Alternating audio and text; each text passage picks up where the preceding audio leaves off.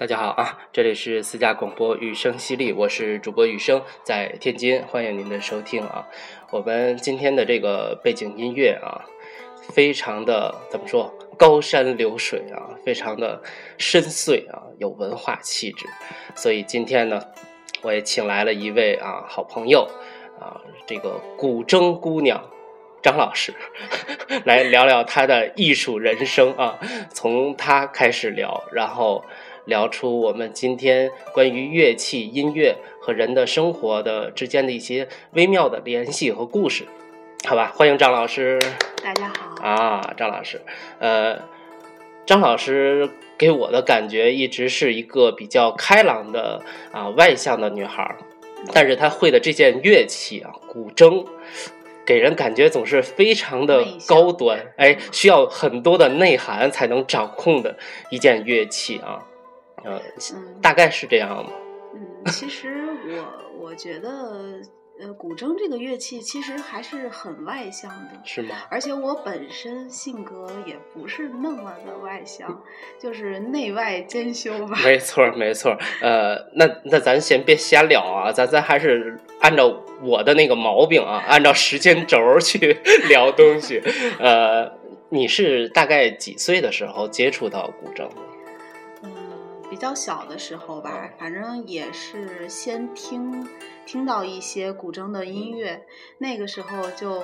呃，像我们小时候，其实文化生活还是比较匮乏的，然后接触到的一些东西也是比较少的，不像现在的孩子，那时候没有什么娱乐，我不是很爱看动画片儿的一个孩子。这什么叫你们那时候？咱们都是八零后嘛，让人一说，好像我在 采访一个呃这个大师，然后经过几十年历练的一位古筝 高手，这这是一个非常。呃，青春貌美，然后那个 琴艺颇佳的姑娘啊，呃，我就是觉得小的时候没有什么玩的，嗯，然后听到这个音乐很好听，就非常想学，但是那个时候也没有就是特别多的老师，不像现在的这个环境大环境这么好，嗯，所以。呃，正好家里是有亲戚是从事有相关类型的一个工作吧，嗯，我有幸的就是看到真人在弹，就哎呦，就一下子就就不行了。是，所以刚才其实我就是想问这个契机，那等于呃家里有长辈有这个机会能够见到实景真人去操作这件乐器，对，呃，但还记得当时听的是哪段音乐吗？我记得当时听到的是一首叫《瑶族舞曲》，哦，嗯，就是觉得很好听，瞬间就被吸引住了，是吗？对，而且那个老师，呃，应该是老师吧，嗯，就是演奏的是非常漂亮、有气质的一个女孩子，然后当时我就觉得仙女下凡了的那种感觉。是，呃，古筝给人的印象就是仙女下。凡在那儿抚琴的那种感觉，对，小的时候就一听到这种，哎呀，就觉得这么好听，像流水一样的音乐，呃，就总觉得好像你不需要出门，你就能看得见非常多的景色一样，像那种水墨画似的感觉。对，就是湖光山色都都能通过乐曲就感受得到的那种感觉。那大概是几岁？大概我记得可能是刚上学那个时候，那就是十岁以下是吧？还没到十岁，六七岁吧。那就开始学习了吗？一开始也没有，就是跟家里说。而且我小的时候学电子琴的特别多，对对对，全都在学，全都在学。而且我一个应该是朋友邻居家的孩子，从小一块玩儿，他说。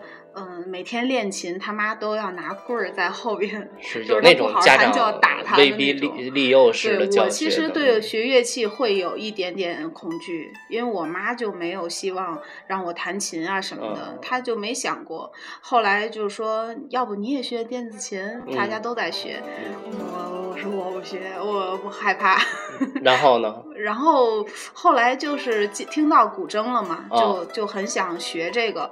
然后我们那边也没有看到，就是现在的这种琴行或者培训班。是现在那阵儿没有这个，至少古筝这个行当对特别少。后来有一次是我妈说看到一个地方，那个特别好像是偏僻的一个，在角落里有这么一家琴行，里边有好多乐器，然后就是说有古筝，呃，要不你去看看？哎，我就不行，我说我要去。后来隔了一周，我妈就带我去了。带我去之后，那个老板就从头拨了一下古筝。啊，我说这个好听啊，那就是喜欢，对，就特别喜欢，而且当时小嘛，也没有一个呃，就对喜欢或者即将你要学习面对到的一个东西有一个什么样的概念，嗯，就是单纯的我觉得好听，我就想学，嗯，我就想自己也能弹成那个样子，是是，呃，我妈就说你要不考虑考虑。或者是能不能试试学一下？但是我们小时候那个时候没有，现在就是有试试听啊什么的没有。对对。就是你要学就买琴就学，嗯，就彻彻彻底底的彻就决定了。家里面会拿这件事情当成一件正事儿去办，很正式的，很有仪式感的。就是家里用存款给你买了一件乐器。嗯。呃，因为我有有过类似的经历，所以我很知道啊，就是你一定要。呃，对得起这份付出，然后正式的去学习它，家里就会给你用像安利很多。对对对。嗯，然后反正我就也没想这么多，就回去了。回去我就无有意无意的总在跟家里说：“哎，我想学呀，我想学啊。”这样，但是我妈就一直没有同意，一直没有答应，就因为。家里很多邻居家的孩子也都没有坚持下去，有很多是，包括我姐姐小的时候学琴，反正也是没有坚持下去。嗯，我妈就怕我买了琴几几天新鲜就不想学了。对，这个培养艺术兴趣跟上那个什么奥数那些班儿不一样，那些呃家长知道对学校的功课是有好处的。对，这些十个人学可能。呃，六七个坚持不住的，然后那个也不会有一两个能成大师的，这都是半吊子，也许也不能将来养家糊口啊，都看不到一些实际的回报，所以家长们在八九十年代的时候很少能够正式的去培养孩子这方面，而且就课费也也很高，也也不便宜，毕竟是一个家里的一部分支出了吧？是是，嗯，而且就。让我一直考虑考虑，就没再提这事儿。而且家长们也得付出，要带着孩子去老师家里去上课嘛，对吧？嗯，交通那时候也不方便，不像现在大家都有车。嗯，而且如果是学钢琴，那老师家里有一个就行了。啊，你想学古筝，你得背着琴去，你不能老师 教你，然后你们几个人用一个古筝那样。对，嗯，小的时候。就就是会有一段时间是带着琴去的，对，到后来才会就是没有琴，老师基本功已经可以了，可以用老师那个琴了，至少。对，也可以这么说吧。就是后来环境好了，可能老师也会多准备几个琴。哦，对对对，是是是。嗯，然后就隔了有大半年，我妈就看我一直在说，一直在说，嗯，最后就磨不过我，就学了。那，那说明阿姨还是很爱你的。确实，呃，因为我觉得就是我以前很多事儿也不是都能坚持下来，他可能也怕我半途而废。但是这件事儿好像他看到我好像下定决心了的样子。对，可能家长你说会不会也是在观察咱们，再看看是这孩子是不是一直在说这件事儿，来确定他真的想学，然后才会去投入我。妈，她五音不全，她总觉得怕我遗传啊，没有音乐细胞什么的。呃呃，小的时候，然后就是家里有口琴，嗯，有什么竖笛什么的，他就我就平时玩，他可能看我，哎，吹个曲子是有调儿的，他就觉得可能学琴会不会也还可以。后来就决定了让我去学了，对，买的第一台琴大概反正也得有两千多块钱。哦，那很贵了。那个时候还算是不小的一笔开支。是是是，很贵了。对，而且每周都上课，上课的话也离得比较远，嗯，家里也是付出了很多。还记得当时就是第一个老师是怎么找到的人家吗？是也是亲戚朋友介绍的吗？第一个老师就是因为在那儿琴行买琴嘛，然后琴行他就有培训，对对对对，呃，就有老师。但是我第一个老师，我觉得他挺凶的，嗯，呃，就也没有那么漂亮，就实际弹的时候也没有那种仙女下凡的感觉。咱们就当启蒙阶段了 啊。呃，好，我前半段哈，怪我太啰嗦了啊，咱们那个接着说后面，就正式开始学了。这个学习过程大概持续了多长时间？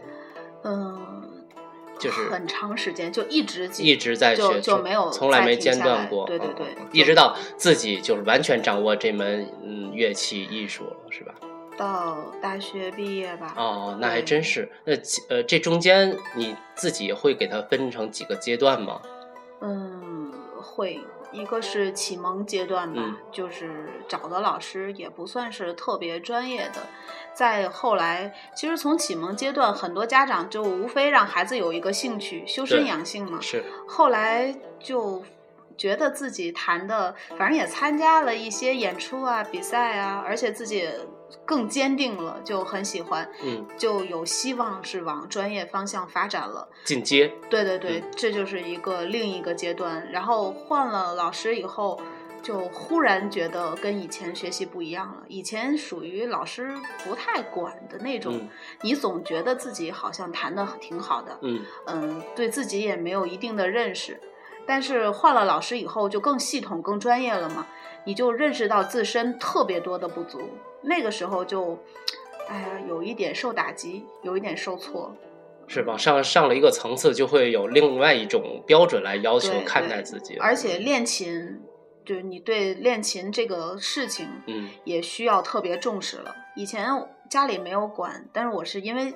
出于一个兴趣，我愿意去练，我觉得我想把它弹下来。但后来呢，就是不断的在改问题，嗯，不断的就是在你掌握的一些东西上再去，就更进一步的去磨这个东西，可能稍微小一点就没有太大的耐心。这个阶段大概是几岁的？这个阶段十十。五六了，那就是初中以后开始上层次的那种拔高的训练了。对对对，就是特别严谨的那种，找的特别专业的老师也是。呃，就觉得哎呀，怎么办呀？自己有点坚持不下来了。哦哦，那种会有家里。不太，也不太，就是说什么，就你自己喜欢，你选择的，嗯嗯，你愿意怎么样，那是你自己的事。这个时候就是咱们刚才提的那个，就是成不成大师，或者说能不能出个样子，最后还是就学到这儿以后，哦，我会会弹这东西，这是两个层次中间那个最要命的那个家里就是无非就是我把条件给你创造了，但是具体怎么样？你自己决定。如果你觉得不愿意继续去坚持了，那放弃了。嗯，我们对你也没有什么遗憾，或者是有什么要求了。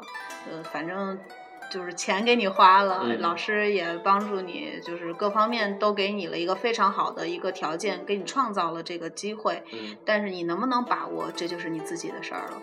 如果你不好好坚持，那你就不学了。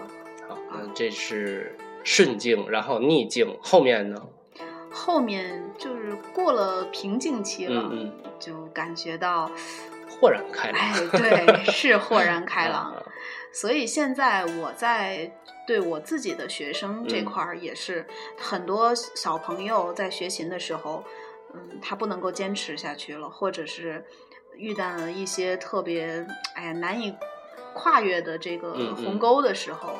就给他讲一讲，当时我是怎么样的一种心态，那个时候特别烦，但是过去了，你就发现这个自己的进步是非常大的。对，可能现在学生学到哪个，我不太懂你们的专业术语啊，就是到哪个阶段，哪个技术环节会是一个坎儿的时候，你都比较了解，因为自己有经历嘛，对吧？就会非常清楚，有的放矢的去指导他，鼓励他。对对对。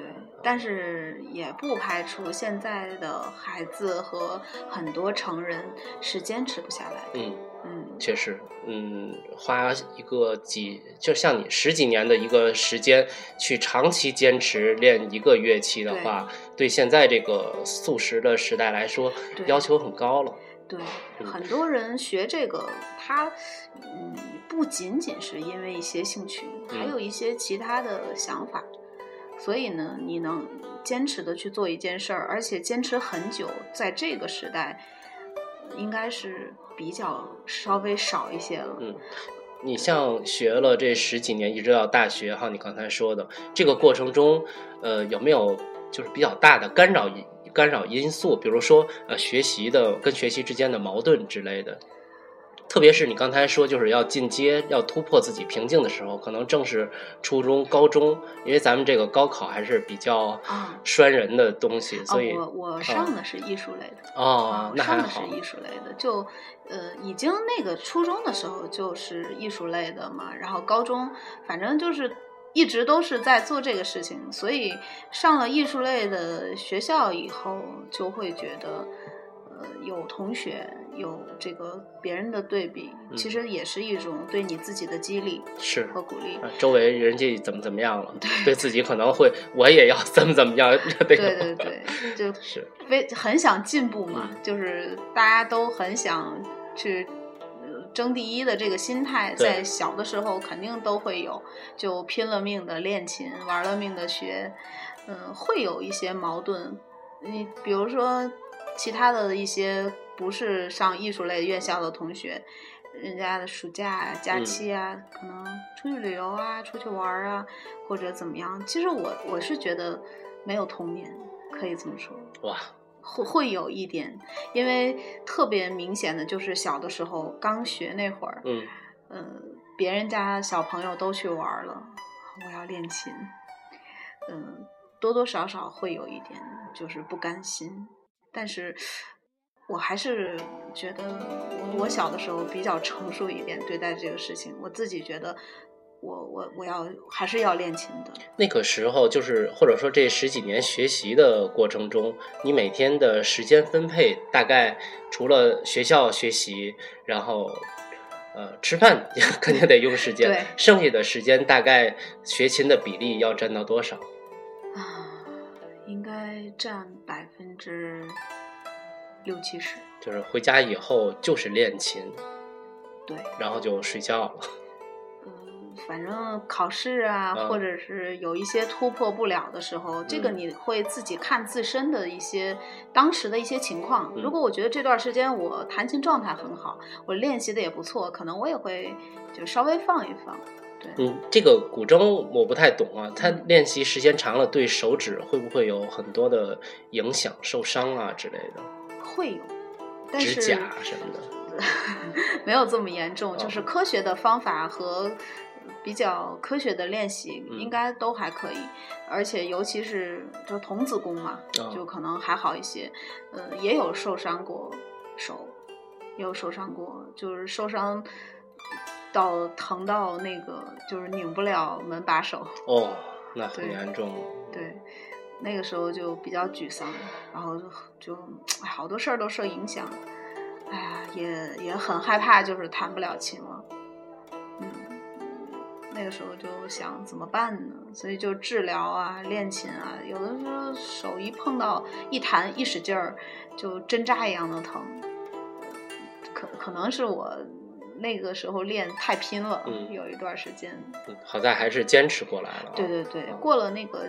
那个期那个期间就好了。哎，对了你刚才说你们读艺术院校，这个中间，因为周围肯定学什么的同学都有嘛，有没有对别的乐器啊，或者是一些艺术专业有过动心的时候？有啊，然后就相对的来说，对自己坚持的这个古筝就会，哎呀，有一点儿烦，因为古筝还不是很热门的乐器嘛。它的市场上面的一些经济回报还是让人呃不能抱太多的热忱的，是吧？反正跟钢琴比是没有钢琴这么普及性比较强，这几年好很多了。嗯嗯，会有那个时候听别人弹，就是尤其是那个西洋乐啊，很拉风的时候，是吧？就是无论是学校呀还是社会上都很热，他一响，然后周围会围起来很多人看的时候，会有那个时候就是。就是被那个学西洋乐的人嘲笑，说你们学民乐的，就是登不了大雅之堂啊，会会嘲笑我们。有有他们说反了吧？其实这些才是远最远古大雅之堂的东西。因为毕竟是民乐，它没有就是钢琴啊，像是提琴那种百年千年的那种发展。古筝虽然有很长的一段时间的历史，但它毕竟这个乐器，呃，到。比较普及化或者是比较有系统化的这个层面上来说，其实还是比较短的。OK OK，那咱们聊过学习阶段，现在谈谈后面一个大的人生阶段，好吧？好。那现在开始就是正式的开始，怎么说？收徒教学生，教学生吧。收徒有一点太传统了哈。对。啊，呃，现在主业就是这个吗？还是有别的一些工作？主业。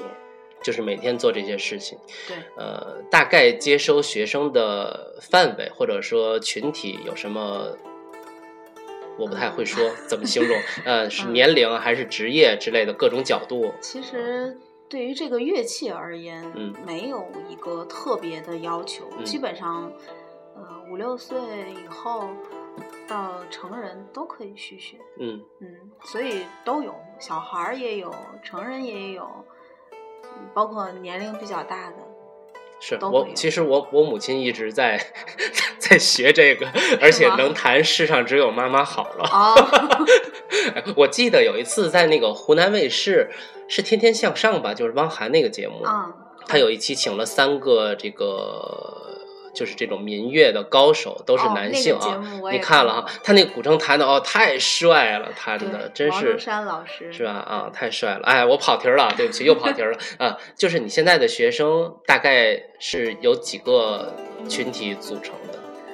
嗯，现在就是一般就是孩子，嗯嗯，还有就是一些希望走专业的一些，嗯，就是想艺考的一些孩子。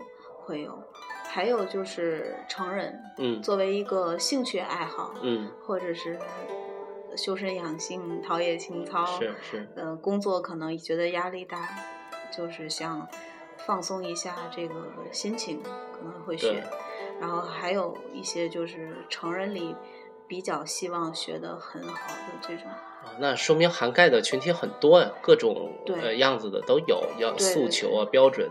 对，那你。这一周，呃，这一周的课安排的会很满吗？还好，大家成人很多，包括孩子都要上学上班呢。就是六日反而会更忙，是吧？对，基本上就是别人忙的时间我们闲着，别人闲着的时间我们要。这跟我们想象的都差不多哈，因为一到五确实很多人抽不开身。嗯，对。那你是毕业之后就？之前就想到以这样的方式来作为自己的职业了吗？从小，从小就想教别人弹古筝为职业。因为我我一直都觉得，嗯，虽然我不是一个很喜欢就是教师这个职业啊，嗯，但是我一直觉得教教这个乐器和教文化课肯定是不同的。对，我觉得能把自己很喜欢的一个东西，就一代一代的传承下去，就是。尽一点自己的这种努力，或者是一点贡献，我觉得是件挺幸福的事儿。而且我像我老师，就是他从他自身的很多方方面面都给了我生活很多的影响。呃，对艺术的一种感悟啊，对生活的各方面吧，我也希望通过我自身，能对这个乐器本身，包括对于很多喜欢这个乐器的这些人来说。都能有一定的贡献。是古筝这个乐器怎么说呢？给大家的感觉确实就是内在修为会比别的更多一点儿。呃，可能别的一些你刚才说的那些钢琴啊、呃吉他之类的，现在反正特别火的乐器吧。当然他自己弹也可以，但是更多的是像对外的一种散发表现力的一种表达。其实古筝也是，是吗？古筝也是，嗯。我不太认为它是一种，就是只需要自己的那种内心的一种修，就所谓的修行吧。呃，我觉得它更，其实现在来讲更外向。呃，而且像我们老师说的，就是他希望就是中国所有的女孩子都能像外国的女孩子一样，就是外国女孩子都会弹钢琴，就或多或少的。我们他希望中国的所有女孩子都会弹古筝。哦，这利益，我这期这期节目的利益马上就拔高了。不过我相信老师说的这个都是真心的想法。对，确实这个。我是觉得现在中国的这个学生群体，或者说整个青少年群体，在这个艺术修养上，确实要比国外要落下很大的一等。对，其实德智体美劳嘛，全面发展。大家都去学习那些文化知识课了，其实这些艺术类的东西对人的看待世界呀、对待生活、面对生活的一些心态是特别有帮助的。对，能让你看淡很多事情。是。对。嗯，呃。好，一会儿咱们再拔高啊。接着，我我这就天上一脚地下一脚啊。这个教别人学跟自己谈，你觉得有哪些区别？或者说，给你最大的一些不同的感觉是什么？完全不一样啊！自己会谈是一回事儿，但是你教别人意味着很多，比如说责任，比如说方方面面你要去权衡、去思考的一些东西。嗯，它就是完全两个领域，一个是演奏，一个是教学。其实教学确实是需要经验和积累的，包括你对这个自身学习和这个教别人学习这个，就是这种不同性，它一定要自己得必须得特别特别的在意这块儿。呃，你不能拿自己的经验去衡量别人，是是，对。积累肯定是有，但是你对教学的一些思考，这个是我觉得就是需要做很多功课的。而且教学这块儿呢，嗯，我现在教的毕竟群体不同，对，嗯，每个人的想法也不一样，就是有特殊性，是吧？对，每个人他希望达到一个什么程度，这个不是说，嗯，我能决定的。对对对，因为有一些人他。嗯，就是作为兴趣爱好嘛，就是想弹一弹他喜欢的一类的乐曲，也不太追求他的所谓的那种专业性。有一些呢是想非常好好的去学的，因为要适应社会发展嘛，要适应每一个人的。对于这个乐器的一个想法，对这个过去咱们说因材施教是吧？这个学生你有没有天分，然后你后天够不够努力，然后是不是开窍比较早啊、晚啊的？那现在可能就是学生的目的，也是咱们就是教学的一个很重要的标准。他可能就是想家庭聚会的时候能够弹一曲就行了，有的就是需要呃，我要拿这个当一正事儿。是吧？要谈几十年的那种，那你现在肯定就要用不同的标准去教他们。对，不不同的标准去要求。对，不同的这个学习方法和课程设计都是嗯不一样的。你现在呃，从你这个教研室吧开始到现在有几年的时间了？嗯，做教学这块儿，我大概有八年、八九年的时间。大学的时候，对，嗯，慢慢的到现在。这边大概有个三四年了吧。那整个这八年就是开始从自己一个学生，然后学好了，然后突然转变到就是教给别人去学。这八年的时间，你觉得这个教给别人去学，给自己带来一些什么东西吗？嗯，更多的是收获，嗯，快乐和一种欣慰。什么？那这么说，是就是教的学生里面有，就是达到自己预先设定目标的。因为毕竟不能所有人都能，呃，跟你想的一样，或者是说，呃，我当然是希望每一个人学琴的目的和各方面都是，呃，很很好的，这个往很好方向发展的。但是不排除有一些人他不跟你想法一样啊。是，对。嗯，但是我教了这么长时间，一开始也不是特别 会教，对，就是刚教的时候，从一个学生转到老师，会觉得有一点不适应。嗯嗯，现在就就觉得游刃有余了吧？就是学是一个积累，教学其实也是一个积累。对对对，他同样也在丰富自己，丰富自己，让自己不断完善。对，嗯。而且教更多的是一种心态，一种你你怎么传递给学生一些呃，不管是价值观啊，还有一些对美好和艺术的一些态度，嗯，你自身我觉得是挺重要的。就是你自身的音乐修养很高，或者你自身对艺术的这种理解很高，你传承给学生的，同样，我觉得有。明白，明白，明白。有没有给自己这个教学设定一个什么目标？就是要达到一个，呃，不能说规模吧，就是达到一个什么样的样貌？我实际上我没太想过这个问题。我从教的那一天起，我就希望认真的对待好每一个愿意去学的人。嗯，而且对于一些可能对古筝不太有认识的一些人，我也希望能够去接触。嗯，也希望就是古筝能更发展吧，发展更好，能让更多的人去接触到，或者说喜欢上。呃，对音乐、对艺术、对人生，都对他有一定的呃帮助，或者是对自身，对他可能对生活的那种理解作用啊，指导作用就会更好了。呃，古筝在你的现在的呃生活中，或者说呃，就是。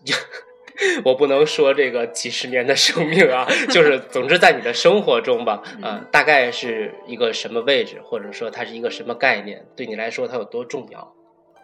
我觉得，哎呀，这个有点儿。现在你问我这个问题，我还有点不知道该怎么回答。那就咱们物化一下，你就是现在生活里面，你一一天也好，或者一周也好，这个周期的话，我觉得就是生命里不能没有它，它是我生命组成的一部分。就是每天我忙的也是这个事儿，而且我并不讨厌它，也不厌倦自己现在这种状态。就很多人都在说，你的爱好有一天变成了你的工作，你会失去这个爱好，或者你会觉得，哎呀，它让你失望。但是至少到现在，我没觉得。我有的时候会迷茫。和比如说教学上会有困惑的时候，或者是，嗯，现在弹弹奏一些东西会有一些不同的想法的时候，我也会觉得我是选择上是真的很喜欢他吗？到现在我还是对他没感觉了呀，怎么样？但是会因为某一些情况下，我会发觉的，我我真的是从内心深处很很爱他，很爱他。对，就生命中如果有一天。他不在我生命里了，或者我不能弹琴了。嗯，我觉得可能人生都不完美了。哇，就这种。嗯，那你现在就是教学嘛，肯定离不开琴，而且要教别人学。就是在教学之余，自己回家或者是几节课的空当时候，你还会去主动的去弹一些琴吗？弹一些曲子？当然会。这个是两种不同的心境，所以不会有干扰，是吗？对。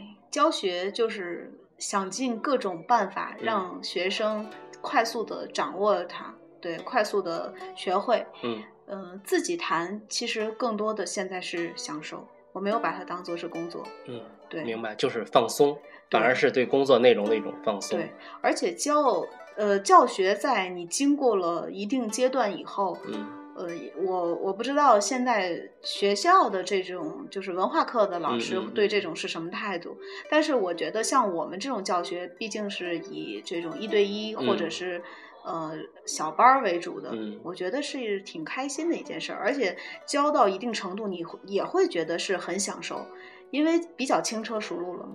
对，对你刚才说这个，其实我周围也有做教师的朋友，他可能教一二年级就是教一二年级，是吧？他这个教学内容是不变的，对。然后他可能会产生一种枯燥啊或者乏味、机械的感觉。但是艺术类的教学就妙在它的受众是在变化的，这个学生有他的问题，那个学生有另外一种问题，针对性强，针对性更强一点，对。而且觉得特别好玩，有的学生。呃，你同样都在教一个东西，但是他每个人的那种理解方式不一样，你就得想对待不同学生，用不同的方法去教给他，然后 并没有他反馈给你的，就觉得特别好玩。有的时候你跟学生讲一个事情，他。哎，你就会发现，我教了这么多学生，又有一个不一样对不一样的，对对自己可能也是一个启发哈。对我有的时候讲讲课，看学生在谈，我会笑出来，觉得很聊了半个多小时啊。张老师在聊到学生的时候，眼睛终于 放出了这种兴奋的亮光啊！有没有想过自己在教学之外，再拔高一下这个专业方面的嗯领域？之前有想，呃。一直也也都没有放下这个东西，但是我现在觉得，可能一个人能做好的，无非就一件事儿。我可能没有更多的精力去在自己的这个艺术专业上更拔高一些，或者怎么样。但是我希望的是，能够把我更多的时间和精力用在教学上，因为你能做好一件事儿，就已经很不容易了。对。任何一个领域啊，尤其是艺术领域，他的大师永远就那么凤毛麟角。但是大师的老师，其实是一种更伟大的角色吧？我是觉得。对，嗯，我也希望我能够，我不希望我能够怎么样，但是我希望我教出来的学生每一个都非常好，至少，嗯，在他们希望的这种，就是自己希望达到的一些程度内，都觉得很好。OK，OK。那咱放一个彩蛋吧，呃，这也快到六一儿童节了，您的教学对象也都是以青少年为主，就是最近有什么呃比较好的活动能推荐给咱们的听友们？嗯，最近在为六一做一个就是嗯一个课程的活动，嗯，也是比较合适的。有一个四次课的一个体验式学习，因为很多现在做试听课呀，或者是呃，包括小朋友，他你过来听一会儿，或者是你上一节课，你不一定能够真正的去喜欢上，或者是验证你是不是能坚持下来。所以我们就希望重复的一些，对，就是有一个小阶段性的学习。能够真正的让你去感受一下。嗯，今天听节目的听众朋友们啊，听友们，这福利来了。呃，这个这次活动的面对的年龄大概是几岁到几岁？嗯，我们是六到十二岁。六到十二岁啊。对，但是是分。区间的，就是大概就是六到九岁，差不多能在一块儿，然后十到十二三这个程度能够在一块儿，因为年龄不一样嘛。这也没关系啊，只要这个现在听节目的朋友啊，如果您家里有这样的亲戚啊，或者是小朋友啊，在呃九岁到十二岁啊。呃，八岁到十二岁，呃，六岁到十二岁，对不起啊，哎，六岁到十二岁，啊，有兴趣来听一听，看看自己的孩子小朋友会不会对古筝这种传统的乐器有感觉的话啊，请听好下面张老师要发布的信息啊，活动的具体的呃时间地点啊，报名最后的截止日期啊，最重要的是价位啊等等，您说吧，您说吧。嗯，我们就是有一个四次的一个课程，嗯，是小班的一个形式，嗯，大概一个班有两到三个学生，那很精了。对对对，不会很多，就最多三个学生，嗯，是六十一块钱哦，有四次，四次六十一，对。哎呦，我觉得我现在突然 换了一个场景，在电视购物的频道。我们之前绝对没碰过这件事儿啊！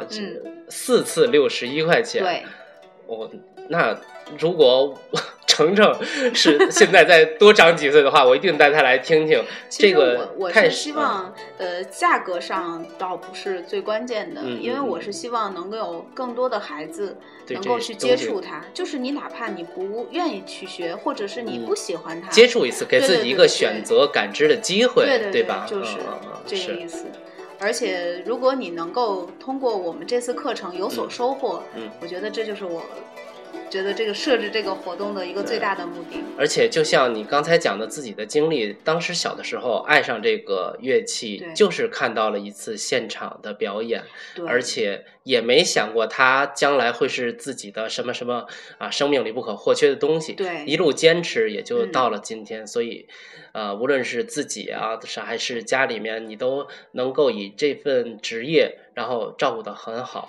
对，所以我也是希望现在的家长能够给孩子就是不同的一种生活体验，就是你。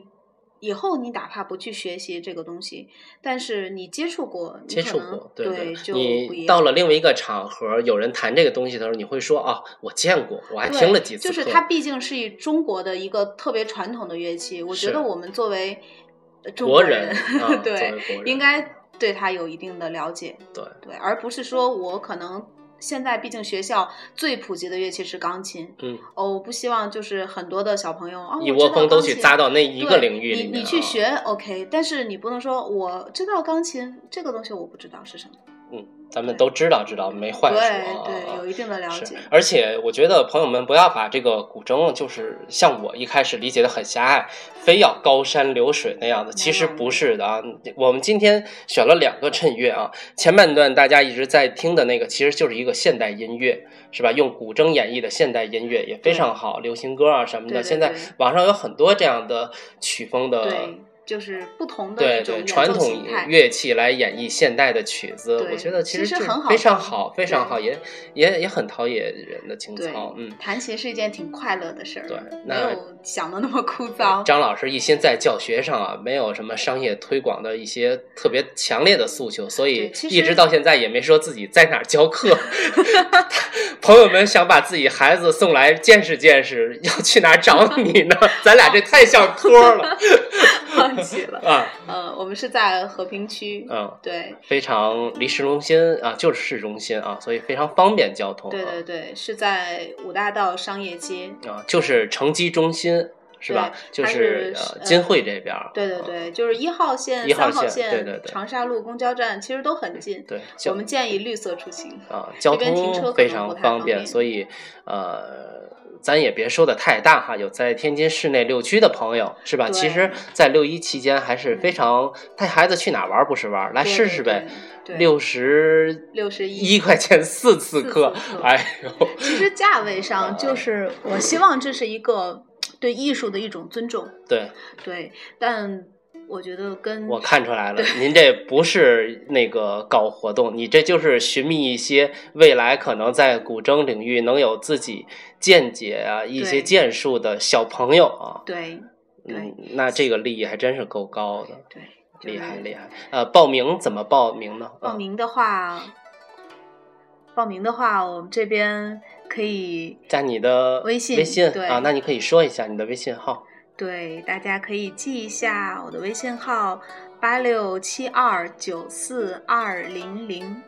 搜索就可以了。你再重复一遍，没关系，你别不好意思吧？咱这又不是纯商业活动，咱这不是聊天聊到这儿了啊？有点不太适应啊，没关系，只会讲课不会说，是吧？太实在了，一看就是一个出色的教师啊！不推广只教学，你得这么想，你推广到了，真的，刚才我说那其实半开玩笑也是有可能性的，也许以后。就会有一两个像你这样，就是拿这个乐器当自己一生挚爱的人，可能就出现在你现在的教学的小朋友中，对对吧？我觉得如果到了我，呃五六十岁的时候。我可能如果看着我教出来的一个学生能像我现在一样这么坚持，我觉得是一件特别，我就觉得此生无憾的一种事儿。所以咱们能把上面五分钟之内的信息整合一下，再说一遍吗？好吗？有让自己的小朋友啊，给自己小朋友一次选择的机会啊，来试听张老师这四次的古筝课，在八到十二岁。六到十二岁啊，对不起啊，六到十二岁之间啊，呃，您来呃市中心比较方便的话，呃，大概报名呢就加张老师的微信号，对，然后电话也可以，我可以公布一下，嗯嗯，是幺五幺三个二幺四七八幺，同样也可以搜索这个电话的微信，嗯嗯嗯，幺五幺。三个二幺四七八幺，好像电台的节目是呃私家广播也是电台的一种 不可分离的一部分啊。对，好像在做广告，有点是不适应。是是是，好，那咱们就不啰嗦了，好吧？呃，这个活动是在六一期间，大概从几号到几号？嗯，其实最近就在就在一直在做招募，那就抓紧报名就好了。对对对对对，然后大概是会到六月中旬。之前就大概有半个月的时间，对，因为四次课程差不多。其实，如果不论您什么时候听到这期节目啊，如果真的想让自己的小朋友来接触接触古筝的话，都可以来城基中心的二楼，呃，二零七幺，二零七幺，你的工作室的名字是月轩，月轩古筝啊，对，来找张老师。好，那咱们今天就。聊到这儿，好，好，有机会我带着程程也来你这儿听课，好吗？没问题。啊，好的，好的。那非常感谢朋友们的收听，呃，周末晚安，下周末见。再见。嗯，拜拜。最后一首啊，这是渔舟唱晚，非常著名的一首古筝曲啊。好，朋友们晚安。晚安。